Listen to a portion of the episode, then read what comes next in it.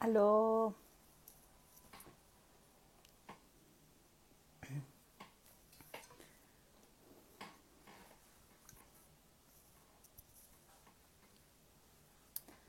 Así como no hay nadie conectado. Hola Gaby. Te mando invitación. Hola, hola.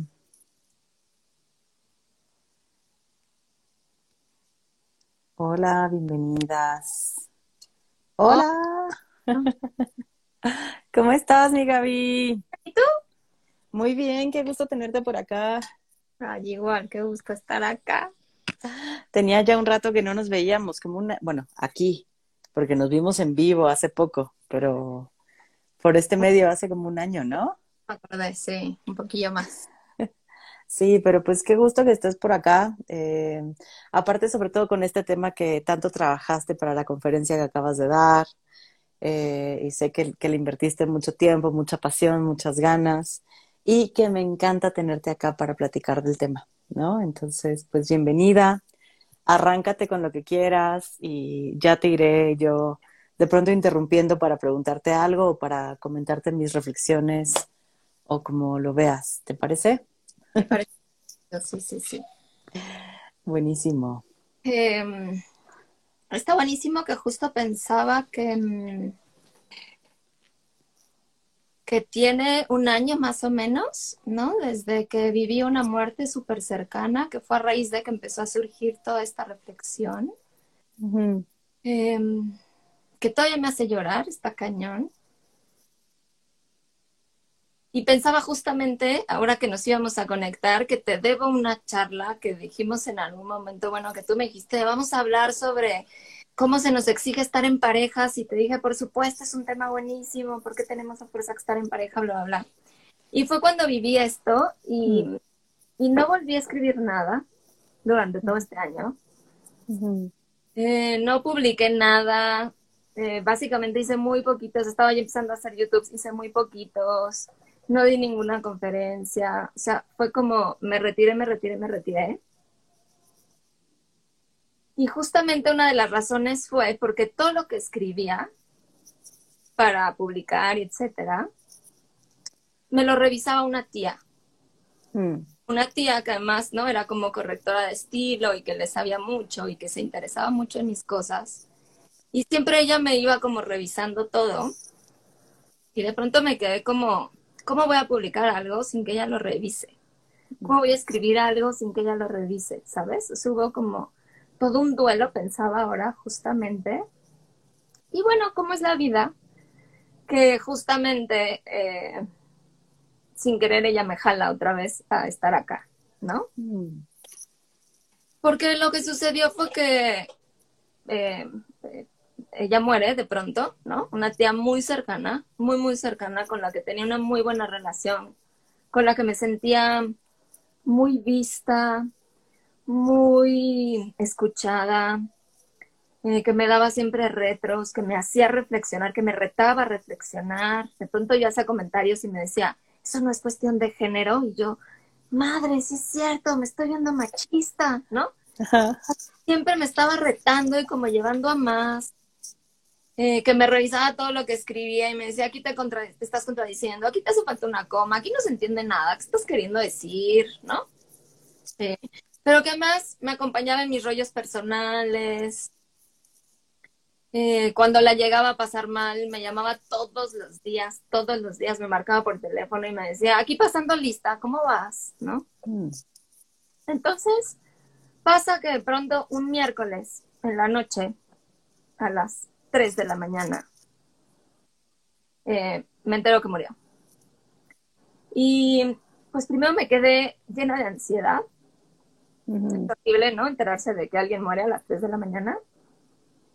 Me quedé llena de ansiedad.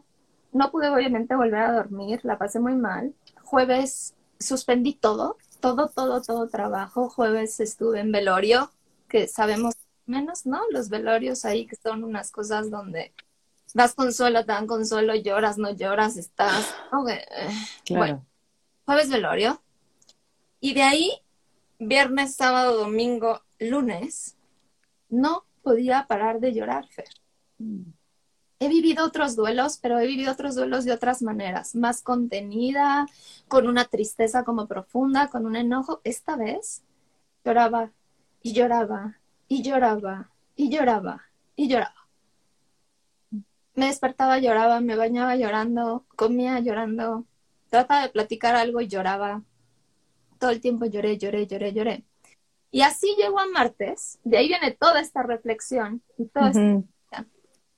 Porque después de llorar por la muerte, eh, llegó a martes, estábamos en pandemia, trabajo en línea, pongo la computadora, ¿no? Me, despierto, lloro, me baño llorando, ¿no? Me visto llorando, ya más no me suelo maquillar, ¿no? Diario para dar terapia. Entonces, prendo la computadora, me veo en la pantalla, ver ojos hinchados, hinchados, o sea, no sé si alguien ha vivido esta experiencia de llorar cuatro días seguidos sin parar.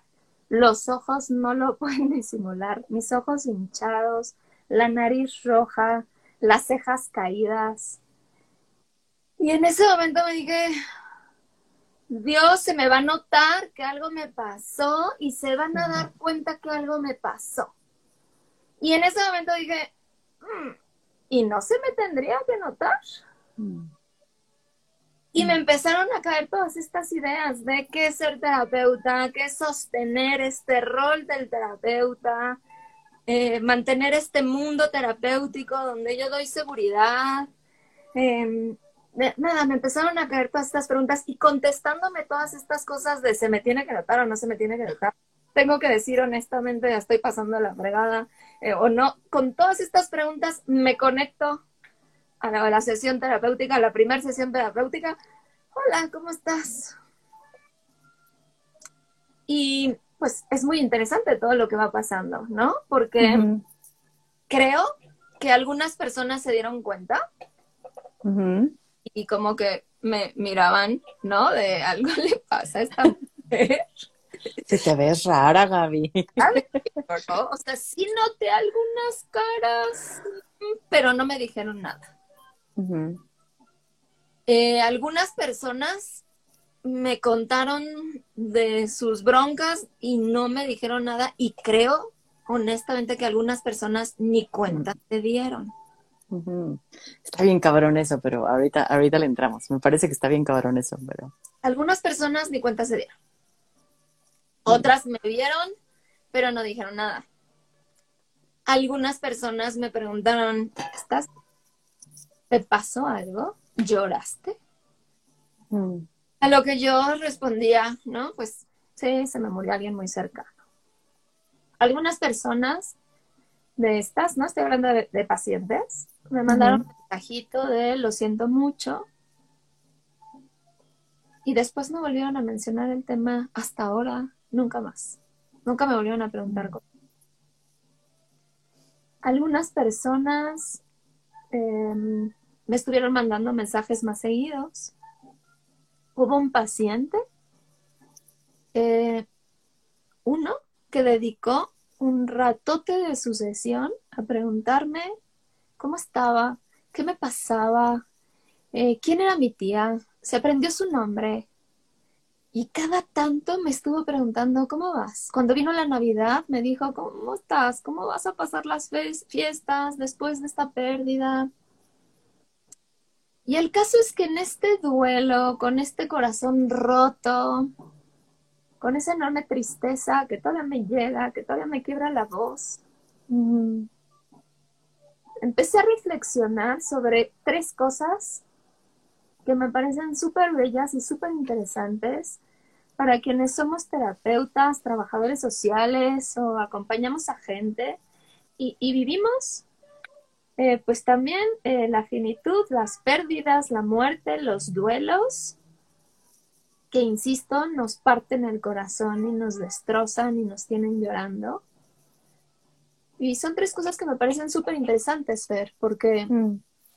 una de ellas, la primera, es justamente darnos cuenta que no somos los mismos con todo el mundo.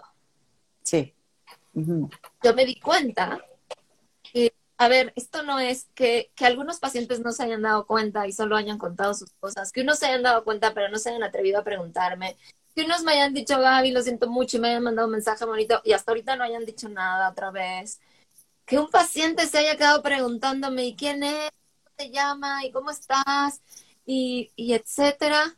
Tiene que ver con el tipo de relación terapéutica que establecimos ambos. Tiene que ver con cosas que yo como terapeuta hice y con cosas que ellos hacían. Entonces me di cuenta que un duelo nos puede servir a nosotros terapeutas para supervisarnos, para apuntar y para revisar en qué momento de la relación y qué tipo de relación estamos estableciendo con cada uno de nuestros pacientes.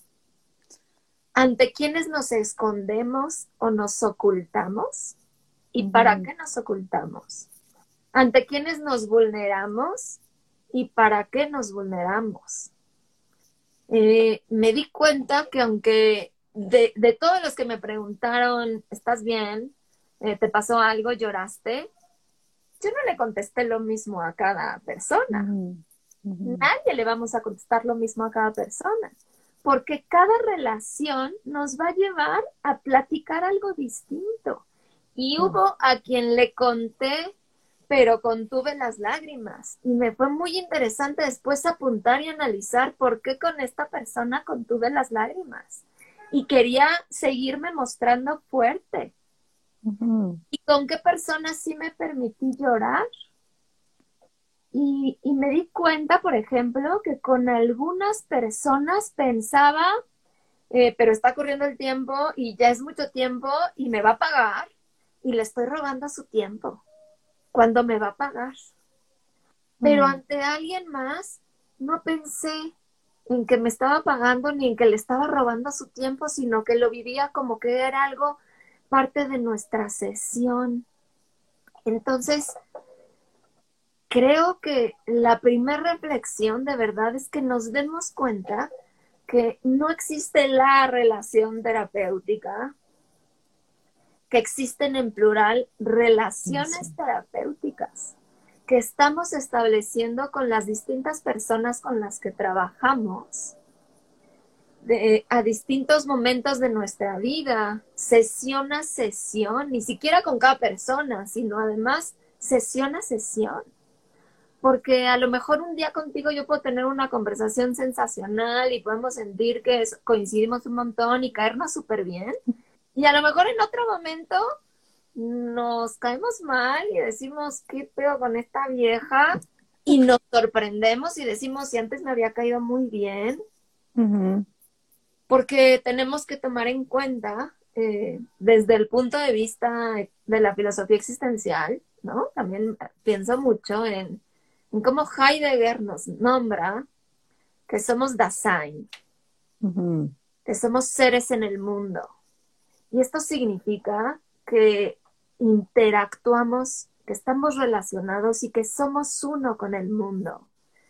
Dasein, eh, ¿no? Este, el ahí del ser o el, ser ahí, nos que tenemos un, estamos siendo en un tiempo y en un espacio determinado. Por lo tanto, yo no soy la misma que era hace 10 años. Yo no soy la misma que era hace un año. Y yo no soy la misma con mi pareja, que con mi madre, que con mis amigas, que con mis pacientes.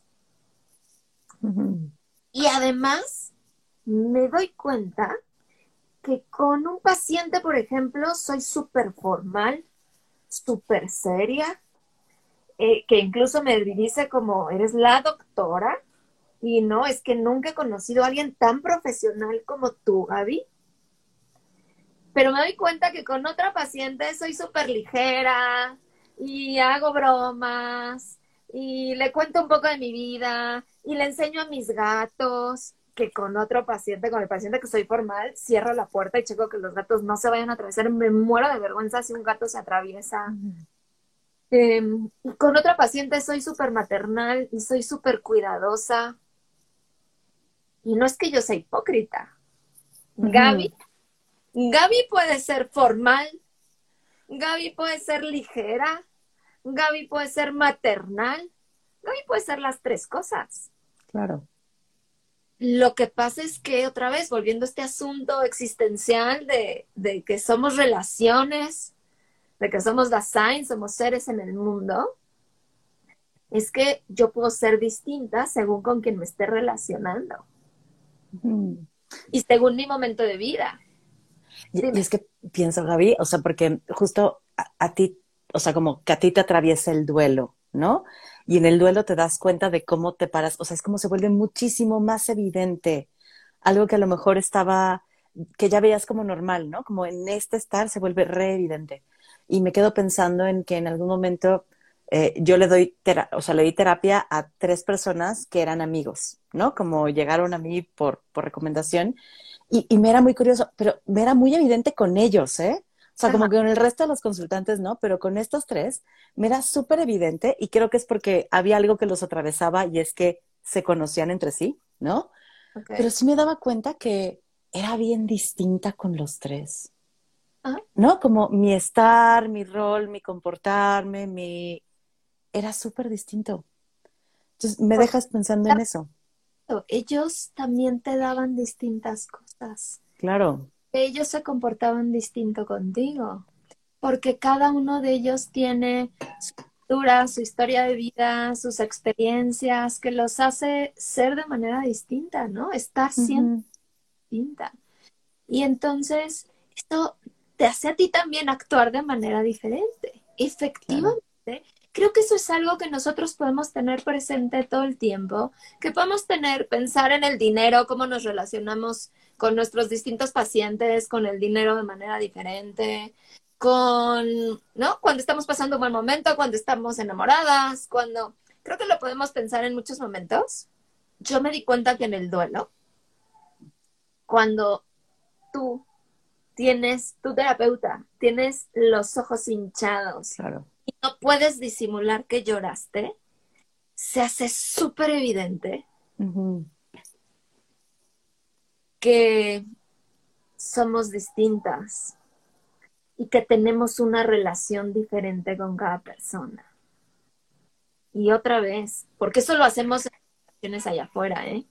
Pero otra vez, darnos cuenta que ante algunas personas escondemos ciertas características nuestras, pero ante otras personas las mostramos. Y darnos cuenta para qué escondemos eso y para qué mostramos eso. O sea, se puede hacer tan reflexivo, tan consciente todo esto, que me parece como la primera cosa que creo que es súper aprovechable y una enorme área de oportunidad cuando nosotros los terapeutas estamos ¿no? atravesando un duelo. ¿Qué relación estoy estableciendo con cada una de las personas? Y es que también pienso que justo cuando dices que ni cuenta se dieron, ¿no? Como qué lugares estamos ocupando, o sea, qué lugares se nos han dado y estamos ocupando o no hemos co-construido, ¿no? Como el, terapeuta puede ser, va a sonar horrible, pero como el terapeuta como un objeto que está ahí para hacer ciertas cosas, ¿no? O sea, como si no hubiese de pronto un reconocimiento de que hay un otro que le están sucediendo cosas. ¿Esa puede ser una opción? Una de tantas. Otra, por ejemplo. No, ¿sí? ¿Otra? Eh, puede ser, eh, no me voy a meter mucho, porque necesito que mi terapeuta se quede ahí, un poco mm. inmaculada, ¿no? Claro. Se me rompa y que no se me caiga. Porque lo necesito, ¿no?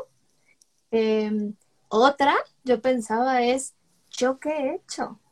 ¿Cómo ante estas personas yo he ocultado mi, ¿no? mi, mi ser eh, personal fuera del consultorio y me he mostrado solamente, como tú dices, esto profesional, pero yo cómo he co-construido eso. Claro, claro.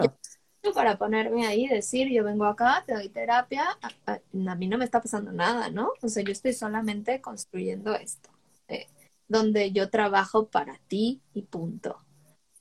Em, súper, súper, súper interesante, ¿no? Como cuenta esto. La segunda cosa, Fer, que también me parece súper linda, que seguramente vas a reconocer y que creo que es una enorme área de oportunidad para los que trabajamos ayudando a los demás, no solo terapeutas, insisto, trabajadores sociales, ¿no? Em, asesores eh, filosóficos. Fue agradecer el enorme privilegio de trabajar en esto. Mm. Tener esta, esta tristeza, que de pronto se me escurrían las lágrimas. ¿Se dieran cuenta o no se dieran cuenta? Había veces que me descubría cómo se me estaba escurriendo un hilo de lágrimas y yo seguía la conversación. No decía, ay, perdón, se me están escurriendo las lágrimas. También yo, porque hacía eso, ¿no? Pero se me escurrió una lágrima. ¿Se daban cuenta o no se daban cuenta?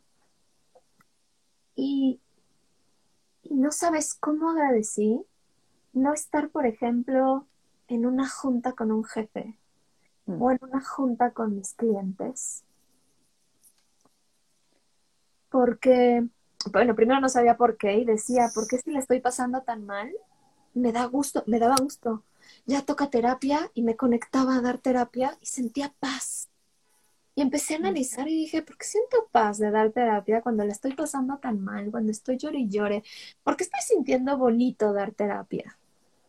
Y a ver, hay una cosa eh, que ya súper comprobada, nos han súper embarrado y mostrado los meditadores que es maravilloso, que es darte, soltar tus problemas y estar para el otro, es lo más generoso y es lo más llenador y pasivo. Entonces, me llenaba de paz estar para alguien más dentro de mi dolor. Dentro de mi duelo, estar para alguien más me dejaba una sensación tan linda. Y otro privilegio de que trabajemos en esto y de que hagamos además un tipo de terapia, sea fenomenológica o sea de otro tipo, en el que lo que nos interesa es estar presentes con una escucha activa ante otro, reconfirmé que puede ser estar doliente y estar triste para ti. Mm. Porque afuera eh, nos demandan un montón de cosas en un momento, por ejemplo, que yo estaba en shock, la gente venía y me decía, pero llora, suéltalo. Yo estaba todavía en shock y me decían que llorara y yo decía, es que no, pues, todavía no puedo llorar. es que estaba como, de verdad, no la voy a volver a ver. ¿Es en serio que no la voy a volver a ver? Estaba con ese shock. Después, cuando no podía parar de llorar, hubo gente que me decía, eh, échale ganas, ya no estés así, piensa que ella te acompaña, de todos modos, más allá. Eh, toda esta gente, es verdad, lo hace con muy buena intención. Claro, con, mucho cariño.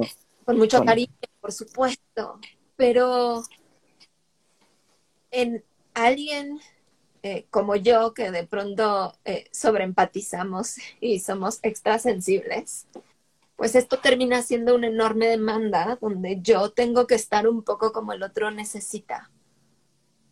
Entonces me descubrí en este momento de duelo no queriendo asistir a reuniones, no queriendo estar en juntas, no queriendo ver amigos, porque tenía que estar como un poco bien, ¿sabes? Porque me preguntaban cómo estás bien, pues ahí voy, estoy triste, Gaby, lo siento mucho, me abrazaban y luego empezaban a platicar, a reírse y yo empáticamente sentía que tenía que sintonizar mm. y eso es muy desgastante. Mm. Porque me daba cuenta que no podía estar triste en una reunión social con amigos. A lo mejor en realidad sí se puede, a lo mejor mis amigos me dirán de qué estás hablando. Claro que puedes estar triste, pero yo sentía esto. Eh, en el trabajo, ¿no? En el trabajo, en, en, citas que fueran, ¿no? Hubo reuniones de Alpe donde pues se tienen que decidir cosas, donde por más que compartas cómo te sientes y la gente te dé el pésame, pues después te tienes que poner las pilas y tienes que decir, ok, ¿cómo vamos a hacer esto? ¿Qué vamos a hacer con tal cosa? Y para mí eso era demasiado agotador y me dejaba mal. A mí me dejaba mal. Yo no digo que todo el mundo lo tiene que experimentar distinto. Repito, yo soy una persona muy sensible y que empatiza mucho y que sintoniza con los demás. Y entonces de pronto estar triste y sintonizar con gente que está normal, que está bien, em, o, o, tener que ejercer como un rol más este, ejecutivo, no sé cómo llamarle, me desgastaba mucho. Y no me pasa en la terapia, porque tenemos un trabajo divino en el que estar presente es y puede ser estar doliente, estar triste, presente. Así triste te estoy escuchando. Porque triste no significa que no te pueda escuchar y que no pueda analizar lo que me estás diciendo. Pero no estoy tratando de aparentar que estoy bien. Si bien escondía un poco este llanto, estos ojos hinchados en donde no decía nada y no arrancaba yo diciéndole a mi paciente, ay, la estoy pasando muy mal. Y como decíamos, el paciente me veía simplemente como está dando terapia y se seguía. Yo no trataba de estar feliz. Claro. No trataba de estar, solamente estaba ahí con la energía seguramente muy baja, escuchando, escuchando atentamente lo que me decía.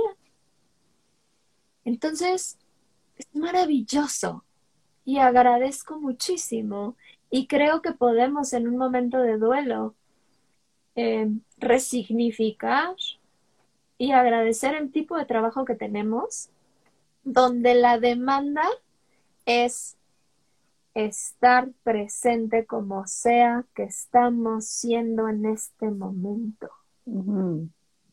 Y que alguien más eso ya lo note como que estuviste presente.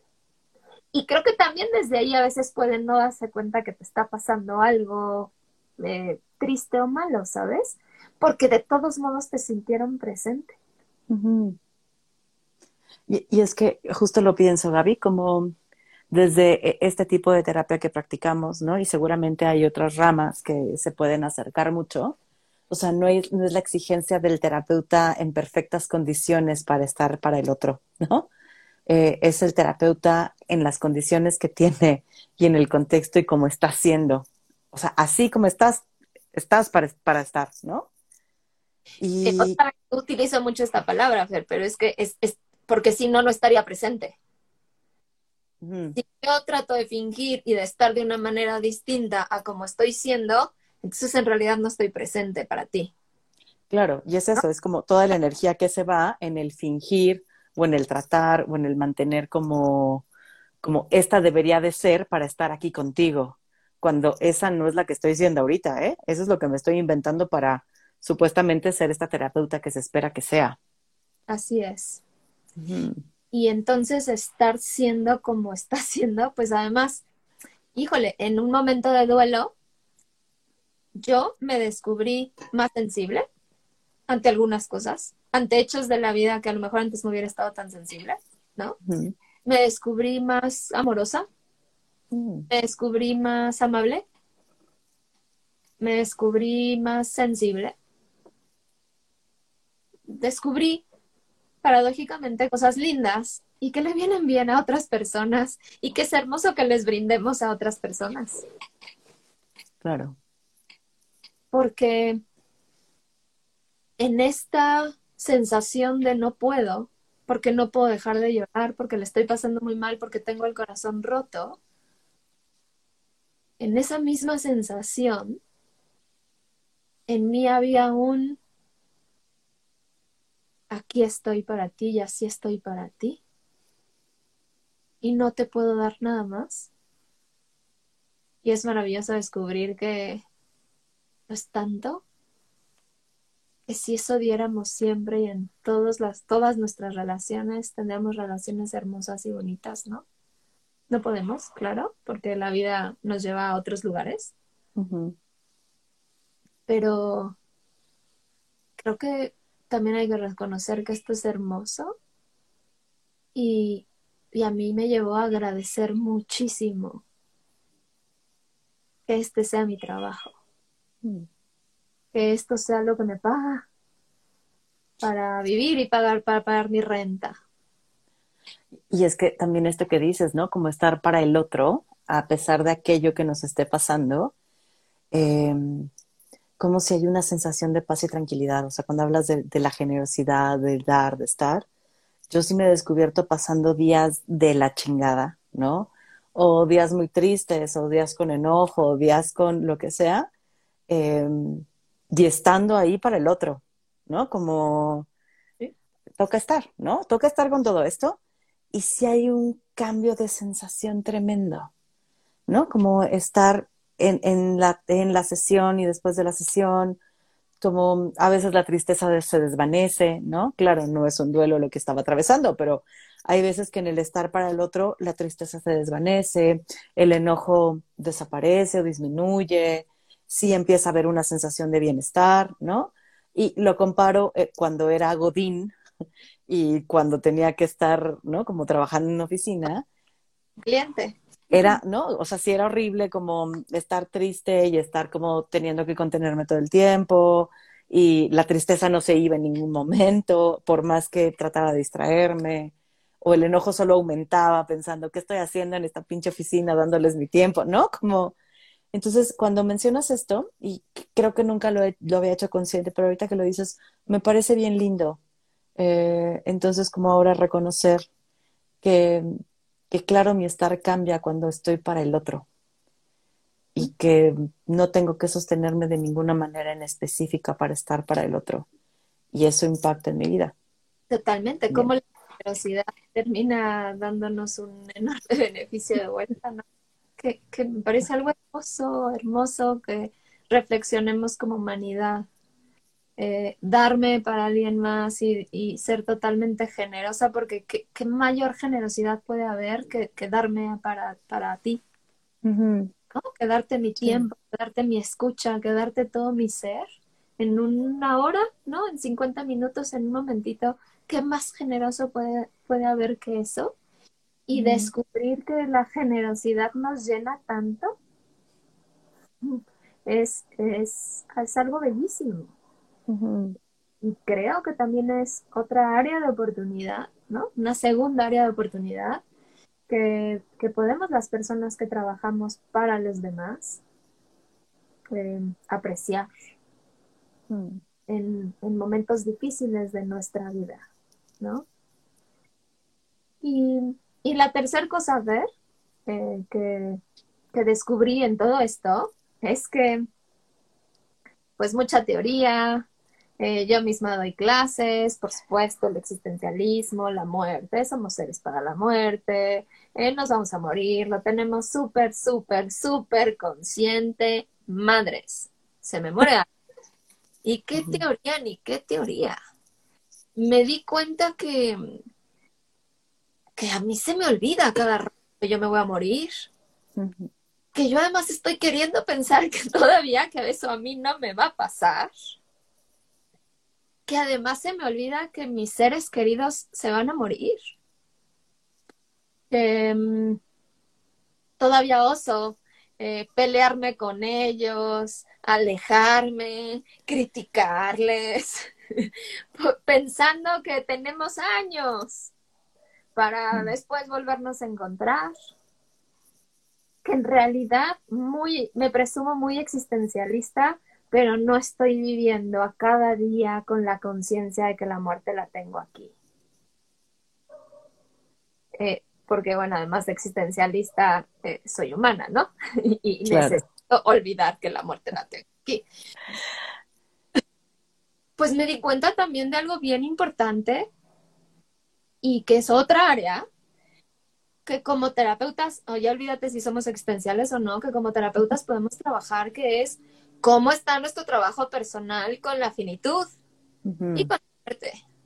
Porque todo el tiempo con los pacientes estamos trabajando sus finitudes, estamos trabajando duelos, estamos trabajando muertes. Y cómo está la mía propia cómo estaba esta conciencia. Eh, fíjate, a pesar de haber tenido una excelente relación con esta tía, de haber tenido una relación muy abierta, donde hablábamos prácticamente de todo, de cualquier tema, no había temas tabús. Era una persona eh, que yo podría decir como progre, la definición de... Entonces hablábamos de lo que fuera. Y aún así, y se había enfermado, y aún así, se murió. Y no me atreví a tener la despedida que yo digo en mis clases que como existencialistas tenemos que tener todo el tiempo con toda la gente. Mm. Y no lo hice porque no me atreví a hacer. Porque finalmente duele, ¿no? O sea, porque no mames, decirle a alguien, hasta nunca. Gracias por todo.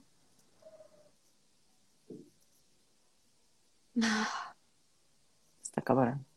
Está cabrón. Y entonces, pues también en ese momento me puse a trabajar cómo estoy con, con la muerte ¿cómo está mi trabajo personal con la muerte? Pensé no solo en ella, sino en todas mis tías. Estoy pensando en cada una de mis tías, ¿qué me ha dado? ¿Y, qué pasaría si muere? ¿Estoy en paz con esta persona? ¿No estoy en paz con esta persona? ¿Me despido siempre de esta persona? ¿No me despido? ¿Estoy negando y, bueno, creo que son, o sea, salen, surgen un montón de preguntas. Claro. Eh, que yo me hice, que comparto y que creo que todos nos podemos hacer, ¿no? De qué tanto estamos aceptando la muerte propia, qué tanto estamos aceptando la muerte de los demás, qué tanto estamos aceptando la muerte de nuestros seres más cercanos. O, o necesitamos negarlo, y no aceptarlo? ¿Y para qué necesitamos negarlo y no aceptarlo? Eh, fin, ¿no? O sea, como entrar a un trabajo introspectivo también como terapeutas y, y ya que nos presumimos, ¿no? De pronto como quienes evocamos un tipo de filosofía existencial, o, con cierto tipo de conciencia ante la finitud, pues la muerte nos pone ahí a, traspasar y no solo estar en la teoría, sino meternos y atravesar la vivencia también. Es que, es que te voy escuchando, Gaby, y o sea, me doy cuenta, por ejemplo, que hay muertes que, o sea, hay muertes que pienso y me dan terror, ¿no? Sí. Eh, o sea, por ejemplo, pienso en la muerte de mi pareja y me aterra. O sea, se me empieza a partir la voz, se me empiezan a llenar los ojos de lágrimas, ¿no? Como pensar que puede morir es como, siempre, siempre le digo, no te mueras, ¿no? O sea, sí, sí descubro en mis, en mis conversaciones, yo creo que un par de veces a la semana, y ojo, no está enfermo, no, no tiene nada, ¿no? Pero es como si me descubro haciéndole la petición de que no se muera, ¿no? Como no te mueras, porfa. Eh, pienso, por ejemplo, en la muerte de mi madre y ahí hay algo, ¿no? Como que me revuelve en el sentido de cómo estoy con ella y cómo está la relación y qué cosas tengo pendientes y podré sostener los enojos, ¿no? Como, pues, tengo un enojo que, que atravieso y que no termino de resolver, ¿no? Como, ¿y qué pasa si mientras esté el enojo se muere? Y ya después no habrá tiempo de resolver nada, pero ¿qué implica resolver ahorita? Y, ¿no? Como, entonces, ese es un tema que traigo bien atravesado últimamente, ¿no? Como el, ¿qué hago con esta posible muerte? eh, hay una que ni, que ni nombro. O sea, deja, deja tú que la piense. No, no nombro la muerte de mi padre. Ok. Creo que es la primera vez que lo digo, ¿no? Como, como si esa no fuese posible. Entonces me gusta irte escuchando porque sí, sí me doy cuenta que me vivo yo más en paz y en tranquilidad con la idea de mi propia muerte, ¿no? Como que eh, digo, ay, qué pinche para quienes se queden, ¿no? ya veré yo si hay existencia después o no. Como que en eso me siento un poco más en paz, pero pensando en, en los seres que quiero, ¡uta! Me, me rompe. Y déjame leer lo que nos pone Indy, ¿no? Dice por acá Indy, a veces he llegado a pensar que el trabajo con la muerte nunca termina, porque no siempre, a veces el que muere es o no más valioso o importante y la muerte mía por ratos no me da miedo y por ratos sí. Las quiero, chicas. Ya me voy. Tengo trabajo. Gracias y gracias. Gracias, Mindy. Te mandamos besotes. Sí, el trabajo nunca termina y, y, pienso en, en, digo, porque al final hay un punto en el que conformes, conformes, conformes con la muerte, creo que nunca vamos. No. Estar más en más a ratos justamente con la mía, también pensando, pues, pues hoy pobres de los que se quedan finalmente. Yo, yo, Gaby, estoy atea, pienso, ya está, se acabó, ahí fue. Ya lo comprobaré después, ¿no? Ajá. Adiós deudas, adiós preocupación. dejar de sufrir, eh, ya está. A rato. Pero a ratos mm, no me quiero morir, a ratos quiero seguir viviendo, a ratos me resisto y a ratos quiero pensar que todavía no me que a mí no me va a pasar, ¿no? Em, y, lo mismo con la muerte de los demás. Porque pienso justo en esto que decías que Merleau-Ponty, que Merleau-Ponty decía que amar a alguien es gritarle, tú no vas a morir. No mueras, por favor. Justamente lo que acabas de decir, ¿no? Em, quiero leer una pregunta acá que dice, ¿ustedes creen que podríamos preguntarle a nuestros seres queridos si prefieren morir solos o acompañados para que no nos sorprenda?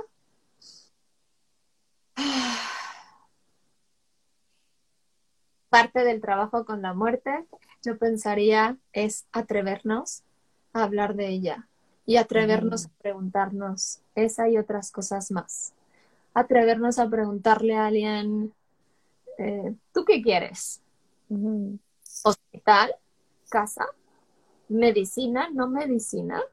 ¿Tú qué quieres que hagamos después? ¿Quieres velorio? ¿Quieres misas? Em, atrevernos a decir, yo quiero eh, tal cosa, ¿no? A mí me gustaría que cuando yo me muera, tal o cual, em, y, me parece bien interesante esta pregunta además porque yo a veces he pensado que hay cosas que me gusta vivir más en soledad, que hay cosas tan íntimas que me gusta más vivir en soledad. Por ejemplo, he pensado con tortura muchas veces, en el caso de, ahorita que tú lo enuncias, cuando mi madre, madre se muera, va a ser para mí un momento tan jodido y tener que estar viendo gente que me dé el pésame y que me diga que lo siento. Cuando yo en realidad lo que quieren es encerrarme con su cuerpo hasta que se lo lleven sin ver absolutamente a nadie. Y va a tener que estar dando la cara. Y a mí me gustaría más vivirlo a solas. Aunque obviamente con todo el cariño va a haber gente que me va a querer acompañar, ¿no? No, no, no quito. Y seguramente voy a recibir ese cariño, pero desde ese lugar a veces me he preguntado, y por eso me llama la atención esa pregunta, que quizá a mí me gustaría morir sola. Mm. Hay cosas incómodas de dolor, cosas de mi propia vanidad, cosas donde a lo mejor no quiero a 10 personas alrededor mío. Mm. ¿Sabes? Entonces, híjole, sí, creo que tendríamos que preguntárnoslo y tendríamos que atrever a preguntárselo a otros. Creo Mm. que sí. Y, y justo esto, como, o sea, tenemos, tenemos tantas tradiciones tan enraizadas que parece que son irrompibles, Gaby, ¿no? Como hay que recibir a otros, hay que hacer un funeral, hay que cremar o enterrar, hay que, ¿no? Eh, cuando habrá gente que quiera vivirlo distinto. O sea, yo te escucho y yo cero me lo imagino, o sea, a, mí me dejas sola en, en, en el velorio de alguien que amo, bye. O sea, Ya no yo te creo hablo. que así, no, lloro, lloro hasta morirme yo, ¿eh? O sea, como sí, sí me doy cuenta que yo sí quiero mucha gente sosteniéndome. ¿No? O sea, quiero poder llorar en los, es- estoy muy conmovida, no sé, no sé qué me está pasando. Eh, o sea, quiero poder llorar en los brazos de otras, ¿no? Como, como acompáñenme. No, no quiero palabras de aliento, no quiero que me digan que va a estar bien, ¿no? Solo déjenme llorar aquí sostenida. Es que creo que yo mezclo, que sospecho y creo que no todo el mundo me va a dejar llorar de esa manera. Mm. Y eso es de pronto lo que creo que me va a estorbar, aunque probablemente en el momento que muera mi madre, todo eso me va a valer. Madre. Y voy a hacer lo que me esté pasando por la vida en claro. eh, Y, por ejemplo, en el caso de, de elegir morir, o sea, si en algún momento puedo elegir morir, no me gustaría hacerlo sola tampoco, Ok.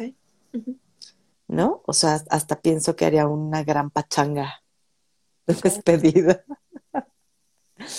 Yo Y ya. creo que sería muy activa en esas compañías, ¿no? Me, me puedo imaginar una gran pachanga con cinco personas. Sí, eh, qué importante, fíjate, que ahorita lo estemos enunciando, ¿no? Y qué importante pienso eh, preguntarle a la demás gente. Ahorita que lo estás diciendo, pienso, ah, entonces, no solo es cuando se muera mi madre, que a lo mejor mi madre se muere en 10 años y en 10 años ya no quiero estar sola. O sea, eh, si alguien me estaba de mi familia me oye, igual y si quiero que me acompañen, ¿eh? Pero, pero entonces pienso, claro, ¿y, y por qué no yo preguntarle a la demás gente?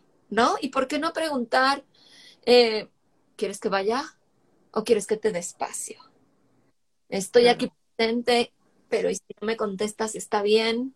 ¿Qué necesitas, no? ¿Qué necesitas para morir? ¿Y qué necesitas cuando alguien se te muere? mm. Y, y hay una persona que está poniendo un comentario que dice, Sí. para mí es fácil aceptar la muerte de mis familiares y amigos que la muerte de mi mascota. Híjole, ese es otro tema que, que ah, porque la compañía que da una mascota, ¿no? Entonces, no solamente es cuando alguien se te muere, sino también lo capaces que podemos ser de estar para alguien y de ver qué necesita alguien a quien se le muere su compañía diaria, que llamamos mascota, pero que es una compañía diaria. Sí, y, y está cañón, ¿no? Como también creemos que hay duelos que son más fuertes que otros, desde cómo significamos. ¿No? A la familia, que la mascota, ¿no? Entonces, como si a lo mejor tuviese que dolerte más la muerte de un familiar que de tu mascota. Y me parece tan ilógico porque al, al final cada quien va a significar la vida distinto, ¿no? Y las relaciones distintas y los dolores de manera distinta cuando perdemos a alguien. Sí. Y a alguien también me refiero a una mascota o a una compañía diaria, ¿no? Una compañía peluda, les llamo yo. Déjame leer los otros y para, para ir cerrando, que nos quedan 10 minutitos. Sí. Eh, por acá dicen, benditos quienes tenemos conciencia de muerte por haber estado al filo de por varios momentos. Eh, mis hijos sabes que, saben que mezclarán mis cenizas con cemento y pegar una placa conmemorativa en una peña de mi amada Iztaccíhuatl. Ah, qué qué- está súper lindo. Arturo. Eh, A, mí me gustaría que me hicieran, que me, que, me plantaran en un árbol, mm. en un bosque lindo. Yo, por ejemplo, eh, lo que sí pienso es, eh, soy atea. No me vayan a hacer una misa y no me vayan a poner cruces. Respétenme después de que... Sí. No estar para decirles, oigan, porque algo que platicaba mucho con mi tía era, oye, ¿no te has fijado qué fuerte que llegas a los velorios, a los velatorios, que no son en una iglesia, y en todas las salas hay una cruz? Y decimos, eso no es una falta de respeto para un musulmán, para un... Claro. E incluso para un ateo, ¿no? O sea, porque se pone de cajón una cruz, porque no te preguntan, ¿hay algún objeto que quiere que se ponga? ¿No? Entonces, eh, yo he pensado como, chanfles, a ver si me respetan cuando me muera o no, terminan ahí rezándome. Aunque también pienso que, pues, eso es también para el consuelo de los que se quedan y pues hagan lo que necesiten y si me terminan rezando, pues ya está, ¿no? Eh, y, y hay un más allá, pues a ver si puedo venir y jalarles las patas por estarme rezando. Y, y justo eso que, que, pones ahorita le, le, pasó hace relativamente poco a una amiga, ¿no? Como falleció su pareja y le hicieron una misa y ella estaba emperrada, ¿no? Como, porque quien decidió fue la familia de él, ¿no? Como, pero ¿por qué le hacen una misa si él ni creyente era, ¿no? Y luego dijo, bueno, también es, justo es el consuelo de ellos, ¿no? es para consolar a quienes se quedan. Y es algo que les da calma, que les da paz, que les da certidumbre, pues ya, que lo hagan. Por más que me emperre, ¿no? que lo hagan. Sí. ¿No? Desde, desde estas creencias. Uy. El punto es, creo que lo que estamos enunciando es, ah, gracias, Carla. Sí, me respetará. Que, mm, que nos atrevamos a hablar de ello con los a decir yo quiero tal cosa cuando me muera y entonces ya es estar elaborando un poco la conciencia de que nos vamos a morir. Preguntarle a los demás, ¿tú qué quieres cuando te mueras? Y, y nunca había pensado en esta pregunta, pero también la voy a hacer de, ¿tú te quieres morir solo te quieres morir acompañado? ¿Te quieres morir con un montón de personas o te quieres morir alrededor de personas muy específicas? ¿O quieres que personas específicas estén adentro del cuarto y que luego afuera en la sala estemos otros, que estamos ahí, pero que no estamos ahí encima mirándote cómo te retuerces del dolor a lo mejor, ¿no? O sea, preguntarnos ese tipo de cosas que finalmente nos lleva a cómo estamos en nuestro trabajo con la muerte, ¿no? Claro. Entonces, sí, ya se nos termina el tiempo, se nos fue volando, pero... Sí, Em, esto que yo experimenté, que comparto, ¿no? Con ustedes, que es, que son estas tres cosas de cuando trabajamos para estar con los demás, pensar en estas tres cosas, ¿no? O sea, en cómo estamos relacionándonos con esas personas que ayudamos y si podemos o no podemos y desde dónde podemos o no podemos ayudar a los demás con nuestro mismo dolor, Segundo, agradecer que tenemos un trabajo en el que estar para el otro puede ser estar doliéndome y aún así puedo estar para ti. Y, tercero, pues cómo está nuestro trabajo con la muerte, ¿no? Hasta dónde o hasta dónde no, no lo hablamos, ¿no? Eh, Ay, Gaby, por acá solo te voy a leer esto y, nos, despedimos. Yo no quiero que vayan a llorarme hipócritas. Se valdrá hacer una lista de personas no gratas. Se vale lo que quieras. Va a ser tu muerte. ¿Tú crees que no? ¿A quién se le va a avisar y a quién se tiene que avisar? Claro. No. Claro. Eh, mm. Gaby, Muchísimas gracias por venir a compartirnos esto, ¿no? Y, la verdad es que me encantó cómo empezaste porque empezaste desde ti. Y me quedé pensando mucho cómo de pronto hay trabajos académicos que parece que lo que quieren es separar aquella, aquellos conocimientos que se generan de nuestra experiencia, ¿no? Como, y pienso que está bien cabrón hacer eso, ¿no? Como, como, como separar aquello que genero académicamente de lo que yo vivo, de lo que me toca atravesar, de lo que de lo que sufro, de lo que, ¿no? Experimento en carne propia. Entonces, me encanta que sea un trabajo, ¿no? Académico, que sea una conferencia, pero que venga bien impregnada y bien empapada de, toda tu experiencia y que te hayas puesto, ¿no? Como desde el inicio, por lo menos abriéndolo aquí, ¿no? Contándonos tu experiencia de cómo fue que realizaste este trabajo. Em, porque me encantó lo que nos platicaste, pero aparte me encanta esta forma de hacerlo. O sea, creo que también es una propuesta que se necesita hacer más, como hagamos academia desde lugares personales, desde la experiencia, desde lo que encarnamos, desde lo que nos mueve. Entonces me encantan estas dos cosas, ¿no, Gaby, que, que nos pone sobre la mesa? Como todas las posibilidades que nos abre el duelo cuando acompañamos a otros, eh, pero también otras maneras de estar, escribir, pensar y generar conocimiento desde nuestras vivencias. Muchas gracias, Ver. Gracias por, por invitarme y, y aquí estoy de nuevo. Aquí estoy de nuevo escribiendo, publicando, em, tratando de generar una nueva existencia en esa mirada particular. Mm. Pero que así es, se sigue viviendo, aunque los demás se nos mueren. Y hay mm. que significar la existencia otra vez. Ah, así es. Pues Gaby, un gustazo. Ojalá que nos podamos poner de acuerdo, ya sea para ese tema que quedó pendiente o algún otro que, que te esté moviendo, ¿no? Siempre es un placer tenerte acá, escucharte, aprenderte, eh, como compartir contigo y quedan pendientes unas cervezas. Por supuesto. Ahí nos ponemos de acuerdo.